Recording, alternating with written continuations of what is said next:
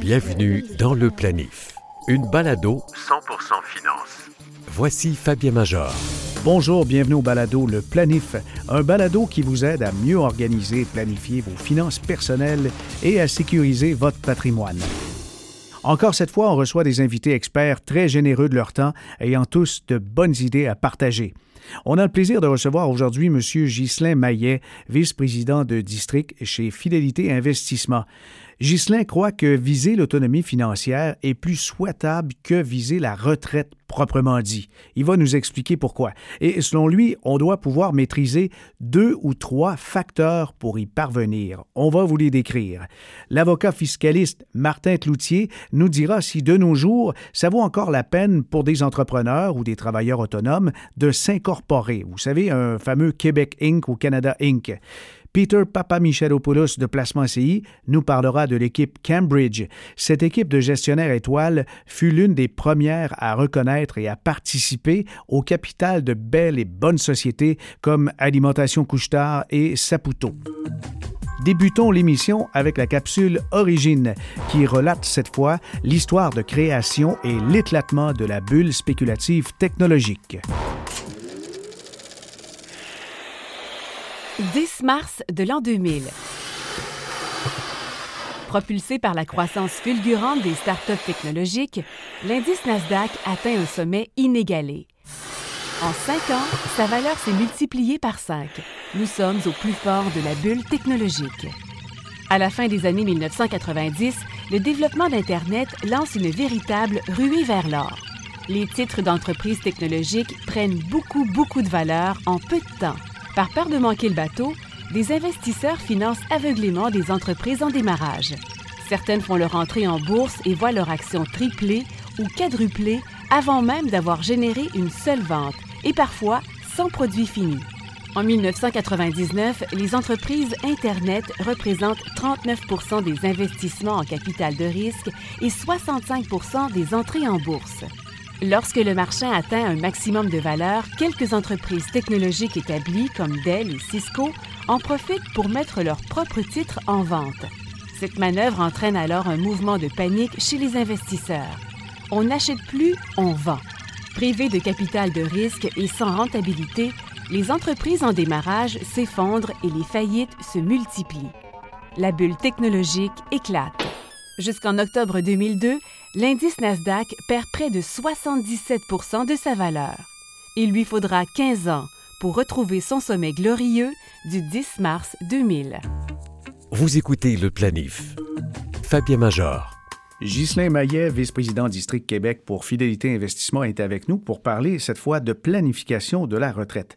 C'est quoi ta définition, euh, Ghislain, de la retraite comme telle? Ce mot-là, euh, il est galvaudé, il est utilisé partout, mais chacun, on dira, sa propre définition. Puis c'est normal. Parce que la retraite peut, peut, dire différentes choses pour différentes personnes. Ça dépend à qui on parle et où ils sont dans leur vie financière. Mhm. La retraite, c'est le concept de l'indépendance financière. Donc, c'est-à-dire avoir les capacités financières de soit ralentir sa semaine de travail, arrêter de travailler ou faire quelque chose de différent qui n'est pas nécessairement payant, mais qui contribue toujours à la société. Personnellement, j'ose croire que je ne vais pas prendre une retraite traditionnelle. Si j'ai la santé, je voudrais continuer à, à contribuer à la société. Donc, euh, c'est vrai que c'est personnel. Mais ultimement, il faut quelques outils on se comprend que la santé, c'est numéro un, là. Oui, c'est vrai. Mais la santé financière est pas loin derrière. Mhm. Mais si je parle à quelqu'un qui est, qui est au début de sa vie financière, s'il y a une leçon que j'essaie de répéter quand j'ai la chance, c'est la notion du 2 de 3. Il y a trois facteurs qui contribuent à l'indépendance financière d'une personne. Je parle d'une personne qui ne va pas gagner à la loterie, une personne qui doit accumuler là, Mhm. pour sa retraite. Qui Donc, fait sa richesse lui-même. C'est ça. Donc, il y a trois facteurs. Puis si on a n'importe quelle combinaison de deux de ces trois facteurs-là, avec le temps, la personne va atteindre une indépendance financière, donc peut choisir une retraite à son image. OK. Ah ben, OK. On, est, on est très curieux. C'est quoi ces trois facteurs? Ben, le premier facteur qui n'est pas toujours sous l'influence du conseiller ou conseillère financier, c'est le, le niveau de salaire. Donc, quelqu'un qui augmente ses revenus, ben, augmente sa facilité ou sa capacité d'accumuler. Deuxième facteur, c'est être économe. Donc, il y a différents degrés. Il y a des gens qui sont un petit peu économes, il y a des gens qui sont très économes. Mhm. On se comprend que si quelqu'un n'est pas économe, n'est pas capable de dépenser moins que son revenu, la retraite ne marchera pas pour eux, malheureusement. Non, ou l'indépendance financière. Exact. À moins qu'il y ait un facteur externe. y a une la loterie, euh, héritage. euh, Exact, exact. Mais être économe, c'est le facteur le plus important. Il y a différents degrés de personnes et de leur façon d'économiser. Puis troisième facteur, c'est savoir investir. Mhm. C'est savoir avoir un rendement raisonnable à long terme. Donc, sur ces trois facteurs-là, n'importe quel deux de trois facteurs va amener une personne à l'indépendance financière. Si par exemple, euh, je prends l'exemple classique euh, des médecins. Les professionnels dans, dans le monde de la santé, dans plusieurs cas, gagnent des salaires importants. Souvent, euh, ils sont entourés de, de- de conseillers ou conseillers financiers qui peuvent leur aider à bien investir à long terme. Mais des fois, on remarque qu'ils sont pas toujours économes. Mais ils vont quand même être capables de se rendre à l'indépendance financière à cause qu'ils ont deux de trois facteurs. À l'inverse, ben, une travailleuse sociale qui gagne pas nécessairement des salaires très élevés comme un médecin spécialiste, mais elle est quand même capable d'économiser, puis elle est quand même capable de bien investir. Donc, basé sur son niveau de vie, puisqu'elle est économe selon ses moyens et son argent va éventuellement s'accumuler, elle va atteindre une certaine indépendance financière. Si quelqu'un jeune dans leur vie financière aspire à l'indépendance financière rapide, il faut avoir 3 de 3. Faut faire beaucoup d'argent, Être très économe. surtout, et savoir bien investir. Puis la question de bien investir, il y a tellement de bons conseillers, conseillères indépendants dans l'industrie que euh, on est capable de bien s'en sortir si on veut pas le faire nous-mêmes. Mhm. Mais euh, justement, ce, ce point-là, là, parce que avoir un, un bon salaire, on a plus ou moins de contrôle, à moins d'augmenter ses compétences, retourner à l'école, etc., et puis euh, être assez productif. Ouais. Être économe, on a une mécanique pour, par exemple, mettre de côté 10, 15, 20 de, de, de ses revenus de côté. Mais le dernier, savoir un- investir, bien investir, bien là, la palette est large. On peut aller dans toutes les directions. On peut aller dans l'immobilier, on peut aller dans les marchés, on peut euh, aussi peut-être euh, investir dans, une PME. Euh, de ce côté-là, qu'est-ce que tu observes qui fonctionne? La réalité, c'est que les investisseurs en PME qui s'y donnent à tous les niveaux, pas tout le temps, mais souvent gagnent très très bien leur vie, surtout à la vente de leur PME. Ceux que je connais qui exercent une passion pour l'immobilier puis qui passent leur temps à investir et faire sûr que leurs propriétés et leurs actifs soient productifs, en général, ont beaucoup de succès.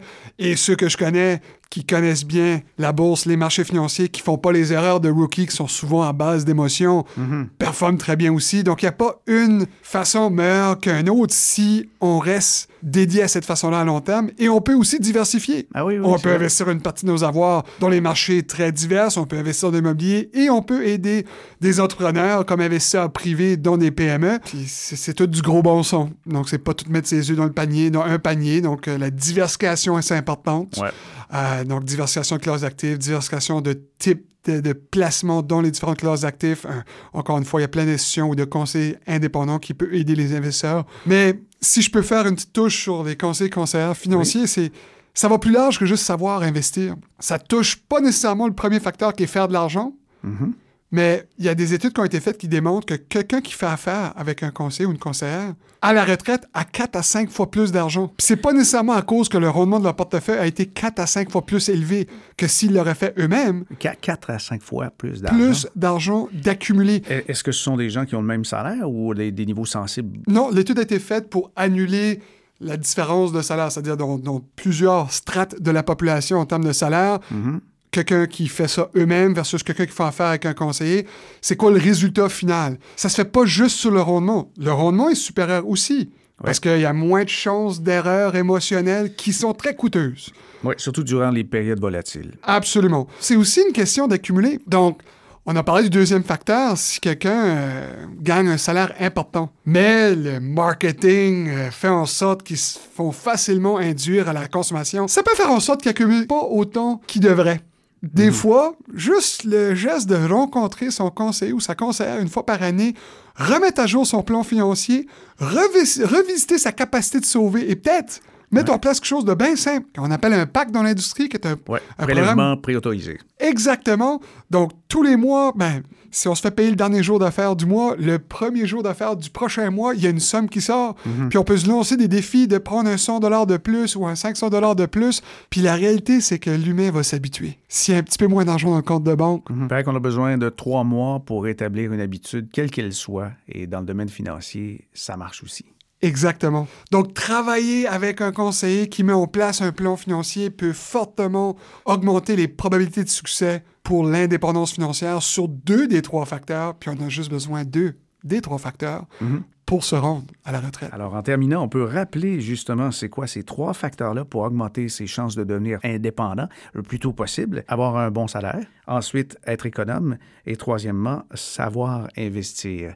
Eh bien, c'est bien parce que ces trois facteurs-là, c'est l'objectif justement du balado Le Planif. On va faire attention à ces trois facteurs-là pour avoir une pré-retraite ou une retraite euh, à l'image de ce qu'on souhaite. Merci Fabien. Vous écoutez Le Planif, 100% finance. Nous sommes avec Martin Cloutier, avocat fiscaliste chez Clientèle Privée à Sainte-Thé. On parle de l'incorporation, un jeune professionnel, un médecin ou encore quelqu'un qui, qui, lance euh, sa start-up et qui a envie de s'incorporer. Est-ce qu'il y a autant d'avantages que dans le passé par rapport à un salarié? Bon, évidemment, vous avez tout le monde a entendu parler de la réforme Morneau dernièrement, qui est venue quand même changer un peu les règles du jeu à ce niveau-là. Mais première question, c'est qu'évidemment, euh, quand on est entrepreneur, et là, si on prend l'exemple, par exemple, d'un dentiste, euh, mm-hmm. le dentiste a le choix au niveau de la structure de détention d'entreprise. Il peut incorporer son entreprise ou il peut le faire en son nom personnel. Ça, c'est les deux structures les plus, courantes qu'on voit. Les revenus que le dentiste euh, gagne, les revenus d'entreprise, donc de sa profession, vont être euh, imposés au taux progressif. Et donc, plus on gagne, plus on paye, plus les taux sont élevés. Et à partir d'un certain niveau de revenu, dans le fond, on atteint un peu plus de 53 de taux d'impôt sur chaque dollar qu'on gagne. Donc, si le dentiste, par exemple, génère 500 000 de revenus, ben sur une portion de ses revenus d'entreprise qui s'ajoute dans sa déclaration personnelle, dans le fond, à ses autres sources de revenus, euh, peut payer jusqu'à 53 d'impôt. Donc, une des raisons principales de, l'incorporation, c'est de pouvoir bénéficier des taux d'impôt corporatifs, surtout sur le premier 500 000 de revenus d'entreprise exploités activement. Il y a ce qu'on appelle le petit taux puis le gros taux. Exactement. Le petit taux qui est admissible à ce qu'on appelle la déduction pour petite entreprise. On a un taux euh, préférentiel, un taux privilégié. L'objectif derrière ça, de ces, ces mesures fiscales-là, c'est de permettre aux gens de pouvoir avoir plus d'argent pour euh, réinvestir dans l'entreprise, dans le fond, et faire croître l'entreprise. Par exemple, le taux euh, actuellement, là, on, peut parler d'un taux d'à peu près 15 C'est fédéral seulement. Non, ça, c'est combiné, Québec, Québec fédéral. En fait, il peut baisser. Pour certaines entreprises, il est de 13 actuellement. plusieurs entreprises, il est de 15. pour les professionnels incorporés, bien, le Québec a déjà réagi face à ça. Le, le Québec a déjà dit que pour certains professionnels incorporés ou des gens incorporés, euh, quand il y a moins de 5500 heures euh, de, travail dans, l'entreprise, on perd la déduction pour petites entreprises au provincial. Donc, le taux pour ces gens-là au Québec est un petit peu au-delà de, 20% actuellement. Mm-hmm. Mais quand même, si on compare 20% par rapport à 53 ou 15% par rapport à 53, c'est quand même, il y, a, une possibilité de report d'impôt importante quand on gagne des revenus par l'intermédiaire d'une compagnie. mais le professionnel, il, veut vivre aussi, il veut profiter de son argent. Et là, s'il le sort de l'entreprise, il se verse un, un dividende. C'est ça. Les commentaires au niveau de la réforme Morneau, les gens pensent, bon, oui, mais c'est pas, pas juste, les entreprises paient, les compagnies paient un taux d'impôt beaucoup plus bas. Ça, c'est un premier niveau d'impôt. La compagnie paie son impôt. C'est pas de l'argent qui est disponible dans les poches de l'entrepreneur, ça. Fait que si on verse un salaire, ben là, à ce moment-là, ça vient réduire les revenus de l'entreprise. Oui, c'est pleinement imposable. C'est pleinement imposable dans les mains de l'entrepreneur. L'autre option, c'est de verser un dividende, par exemple. Et le dividende est versé à partir des profits après impôt euh, de la compagnie. Il y a un taux particulier pour le dividende. Il y a une mécanique complexe d'intégration au niveau fiscal qui fait en sorte que, euh, en principe, si on gagne du revenu par l'intermédiaire d'une compagnie et qu'on le reverse à l'actionnaire sous forme de dividende, la fiscalité devrait être neutre. En réalité, elle ne l'est plus aujourd'hui. On a, un problème de surimposition. Donc ça, au niveau de la compagnie, c'est le premier palier d'impôt. Quand on le ressort aux actionnaires, on a un autre impôt à payer sur le dividende qui est sorti à partir des profits après impôt. Mais l'avantage, c'est que si on peut garder euh, ces revenus-là dans la structure d'entreprise, par exemple, le dentiste qui n'a pas besoin de ces revenus-là pour, euh, par exemple, supporter ses, dépenses de, vie personnelle, peut garder le profit après impôt dans sa compagnie et l'investir. Plutôt que d'avoir 47 cents dans le dollar à investir si je suis au taux marginal le plus élevé au niveau personnel, ben, il m'en reste peut-être 80 ou 85 cents par dollar gagné, ce qui fait que je peux accumuler dans ma structure de détention d'entreprise des, des, actifs qui me permettent de gagner du revenu sur des, actifs que j'aurais pas autrement. Ça, c'est un des avantages. Évidemment, au niveau d'incorporation, il y a d'autres avantages là, plus larges. Il y a une forme de protection aussi euh, au niveau personnel. S'il y a des poursuites euh, contre l'entreprise, ben, euh, en principe, là, dans la vraie vie, c'est un peu plus nuancé que ça, mais en principe, le créancier a accès aux actifs de la société, de la compagnie, et non les actifs du détenteur, de, de l'actionnaire. Ce qu'on voyait, c'est au niveau de la possibilité de, faire du fractionnement de revenus familial, par exemple. C'était possible de payer des dividendes aux membres de la famille. Cette porte-là est fermée maintenant. Cette porte-là n'est pas tout à fait fermée, mais elle est fermée en partie. Donc, ça fait partie de la réforme. Morneau est venu, est venu s'attaquer à ça un petit peu. C'est venu préciser aussi qu'on doit travailler réellement et non pas un poste fictif. Aujourd'hui, quand on, verse, par exemple, des dividendes d'une société comme ça, des membres de la famille, il y a des bonnes chances. Il y a, ce qu'on appelle un impôt sur le revenu fractionné qui peut s'appliquer, qui fait en sorte que ce, ce dividende-là qui, dans le passé, à des membres de, la famille adulte, euh, on en parle, là, dans le passé, était euh, imposé au taux progressif dans les mains euh, du bénéficiaire du, du revenu mm-hmm. dividende. on pouvait recevoir probablement 20 000 et plus de revenus sans payer d'impôts sur le, revenu dividende à cause de la mécanique de majoration et, de crédit. donc, ça permettait de, réduire quand même de manière importante la facture d'impôt au niveau familial. Et je pense qu'il y avait un niveau d'acceptation face à ça. On disait, c'est des entrepreneurs, ils prennent beaucoup de risques. Donc, il y avait un niveau de tolérance par rapport à ça. La réforme revenu est venue bloquer ça en partie. Et là, la plupart de ces revenus-là, maintenant, peuvent être visés par l'impôt sur le revenu fractionné. Et là, il faut essayer de trouver des exemptions à cette règle-là. L'impôt sur le revenu fractionné fait en sorte que le montant va être imposé au taux marginal maximum, donc il n'y a plus d'avantage au niveau de la fiscalité. Euh, et là, il y a un ensemble d'exemptions possibles qui sont très complexes et, très, très difficiles d'application. Nous, les fiscalistes, on s'arrache les cheveux parce ça fait quand même euh, euh, quelques temps que la, réforme a été annoncée. Mm-hmm. il y a eu différentes versions de la réforme et on est toujours à, à, tenter de comprendre, de bien comprendre comment appliquer ces règles-là dans certaines circonstances. On, peut déjà ouvrir une petite parenthèse. Il y a des exceptions au niveau du fractionnement de revenus pour les 65 ans et plus. Déjà, ça en est une. Puis aussi au niveau agricole. Ben, le, monde de la agricole, c'est un monde à part. À part, règles, Mais, euh, mais c'est ça. Et, il y a d'autres exemptions. Donc, il y a d'autres exemptions. Et le problème, il y a une exemption également, effectivement, pour les gens qui sont activement impliqués dans l'entreprise. Donc, l'idée, c'est ce qu'ils voulaient empêcher, dans le fond, c'est de pouvoir verser des, dividendes comme ça à des gens qui ne sont pas réellement impliqués dans l'entreprise. Dans le passé, on pouvait, on n'avait pas besoin d'être actif dans l'entreprise là, maintenant, il y a des exemptions basées bon, sur le, le, fait que les gens peuvent être euh, ou avoir participé. Donc, dans la mesure où quelqu'un a été actif dans l'entreprise pendant un certain nombre d'heures, pendant un certain nombre d'années, on a une forme d'exemption. Il y a des exemptions basées sur la détention. C'est très, très complexe. Mais Martin, euh, le point le plus spectaculaire de la réforme Morneau, qui touche l'entrepreneur, qui se dit, moi, je me suis incorporé pour accumuler de l'argent et euh, cet argent-là, je vais le ressortir un jour. On s'attend à ce qu'on puisse vivre avec ça, mais on dirait que la réforme Morneau vient, vient sonner la fin de la récréation en disant, OK, mais si vous euh, franchissez le 50 000 de revenus passifs, ben là, vous allez peut-être perdre des avantages et c'est pas négligeable. C'est les avantages d'être imposé au petit taux qu'on disait euh, tout à l'heure de, de, 15 Je pense que les autorités fiscales trouvaient un petit peu offensant le fait que certains entrepreneurs pouvaient accumuler plus d'argent en préparation de la retraite en étant incorporés. On a, beaucoup parlé des médecins mm-hmm. euh, qui, bon, euh, avaient le choix, pouvaient incorporer ou non leur pratique. Incorporer leur pratique, ça pouvait leur permettre, un, de faire du fractionnement de revenus familial et euh, sur le revenu gagné, euh, de prendre une portion des revenus gagnés par euh, la compagnie, de les garder investis en compagnie, ce qui permettait de, bon, de, prendre de l'avance sur la retraite. Et l'objectif de ces mesures-là, c'est pas de permettre l'accumulation dans la compagnie, c'était plutôt de réinvestir dans la compagnie pour faire croître l'entreprise. Et là, il y avait proposé différentes solutions, mais celle qui, a été retenue dans le fond, c'est que le petit taux qui s'applique sur le premier 500 000 de revenus va être réduit dans la mesure où le revenu de placement dans la compagnie ou les, les compagnies associées. Donc, c'est par exemple, on voit souvent des gens qui ont une structure avec une compagnie opérante une compagnie et une de compagnie de gestion, euh, transfèrent les profits de la compagnie opérante à la profit de gestion, c'est investi dans la compagnie de gestion. Euh, donc, ça, ce sont typiquement des compagnies associées là, selon la structure de détention. Euh, ce qui va arriver, c'est que dans la mesure où la compagnie de gestion gagne des revenus de placement, le premier 50 000 de revenus de placement, puis on parle de bon, revenus d'intérêt, revenus de loyer, gains en capital. Oui, c'est passif. C'est des sommes qui ont été réinvesties peut-être avec des profits de l'entreprise, mais qui ont, été réinvestis et que là, le, qui génèrent maintenant du revenu de placement. là, on a dit, si le revenu de placement euh, excède 50 000, on va venir réduire la déduction pour petite entreprise, donc le, taux applicable, ce qu'on appelle le petit taux, à 5 pour 1 de revenu. ça, c'est spectaculaire, là, de dire que c'est 5 pour 1. Vous gagnez une pièce de plus que 50 000 et c'est 5 Ça fait qu'à partir de 150 000 de revenus euh, passifs dans la, compagnie ou une société associée, euh, on, perd, on perd la déduction pour petite entreprise. Tu as dit une phrase qui, moi, me secoue un peu en disant qu'au niveau fiscalité, là, entre euh, de détenir une incorporation et puis d'être un salarié, on voulait que ça soit à peu près neutre, mais c'est plus le cas. Il y a un problème de surimposition.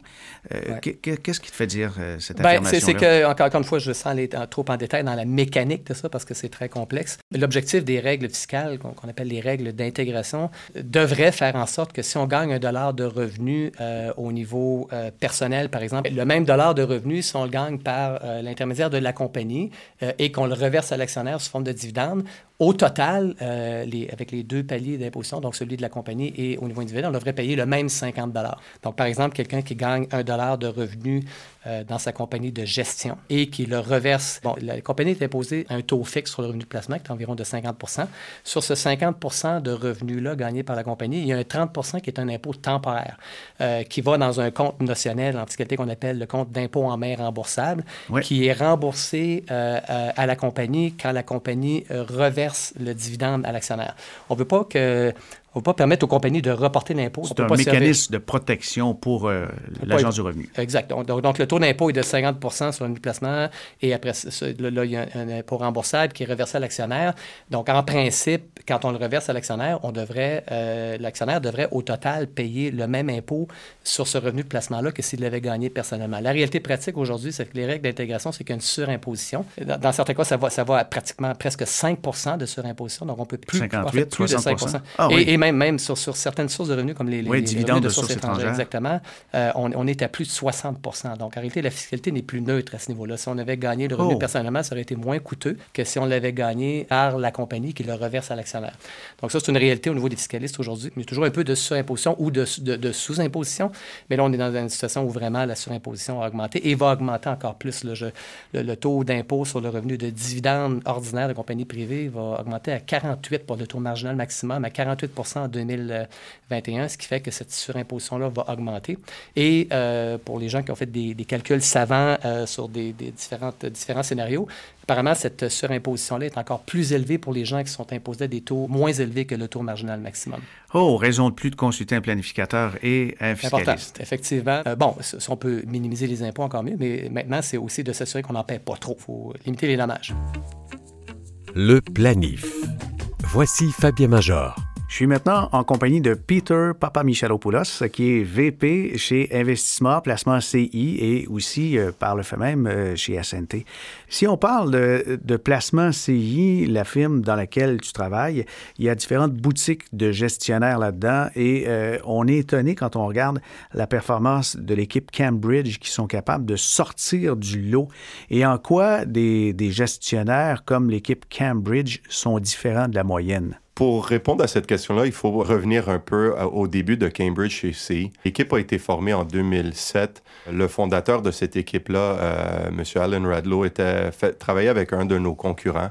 On a vu une évolution dans le marché où les gestionnaires géraient euh, les actifs en regardant de près les indices. Et ça, ça peut les conduire en erreur. Le fameux exemple de Nortel qu'on a vécu, il y avait plusieurs gestionnaires qui avaient peur de Nortel mais parce qu'ils ne voulaient pas trop dévier de, l'indice, avaient une pondération dans leur portefeuille. Alors, l'indice, à ce moment-là, c'était le, TSX. Exactement. Et Nortel a représenté à un moment donné 30% du poids de l'indice.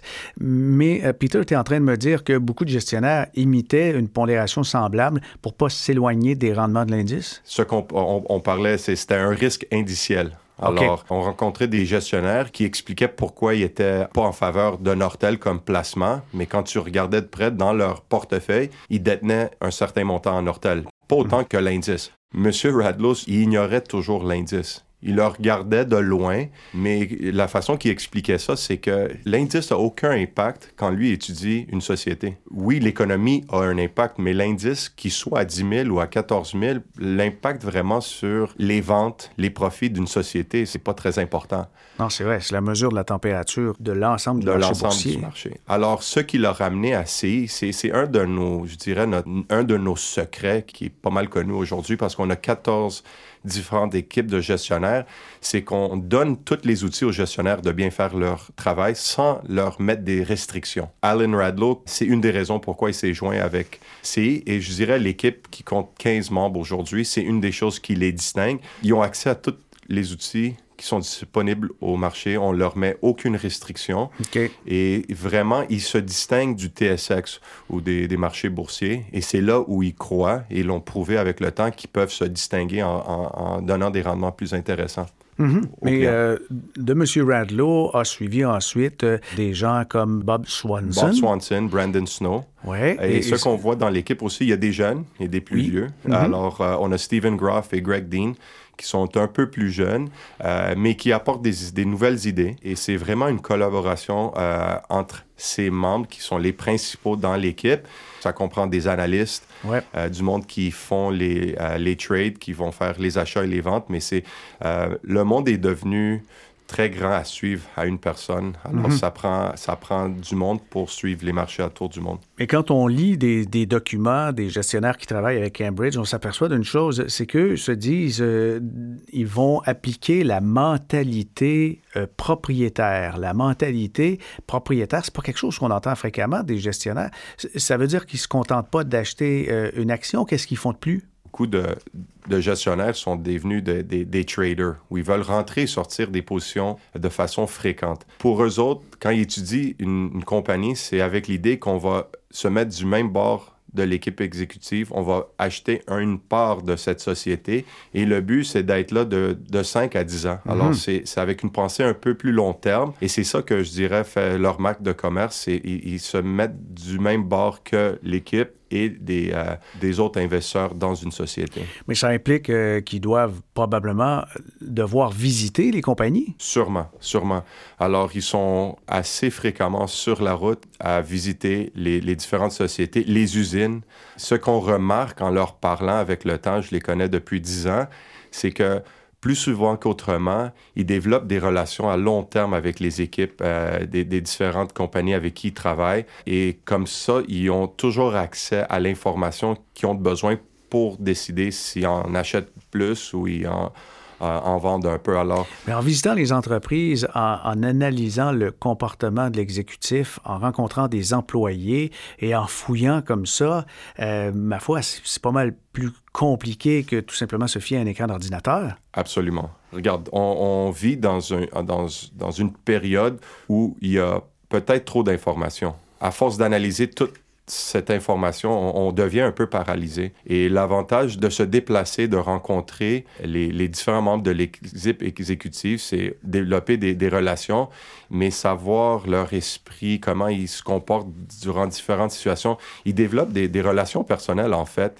et c'est là qui, les aide à prendre les décisions qu'ils prennent. On peut peut-être euh, rappeler à ceux qui nous écoutent présentement que Radlow, à l'époque où il travaillait pour euh, une firme de Boston d'investissement, il avait été un des premiers investisseurs à faire confiance à une entreprise de renom euh, comme Alimentation Couche-Tard, des gens coutus, des Air Transat. C'est des compagnies québécoises qui ont rayonné, mais lui était à Boston et il a flairé que ces entreprises-là allaient devenir des joueurs dominants. Euh, je rajouterais Saputo à ce nom-là. Et c'est des relations qui, que l'équipe détient encore à ce jour. C'était aussi sa marque de commerce de voir le potentiel de différentes sociétés. Ils ont trouvé d'excellentes opportunités ici chez nous au Québec. Et tu vas retrouver ces titres dans leur portefeuille même aujourd'hui. Vous écoutez Le Planif, 100% finance. Les régimes épargne-études ou REEE ne sont pas tous égaux, mais quand on a plus d'un enfant, il est souhaitable d'établir un régime familial. Notre Planitruc explique pourquoi. Le régime épargne-études familial autorise une répartition des versements aux bénéficiaires à votre discrétion. Par exemple, un enfant pourrait recevoir 5 000 et l'autre 3 000 selon votre choix. Cela peut être pertinent car, dans une même famille, il y a plusieurs chemins de vie. Les coûts totaux des études, incluant transport, logement, fourniture, frais de session, etc., varient énormément d'un programme scolaire à l'autre. Les factures ne seront probablement pas identiques. Autre point positif des REEE familiaux. Si un bénéficiaire ne fait pas d'études au-delà du secondaire, l'autre pourra utiliser les sommes accumulées. Il est très important de comparer les différents produits et les règles des institutions avant d'établir un REEE individuel ou familial. Les bourses d'études et régimes collectifs offerts par les fondations sont parfois plus coûteux et plus restrictifs.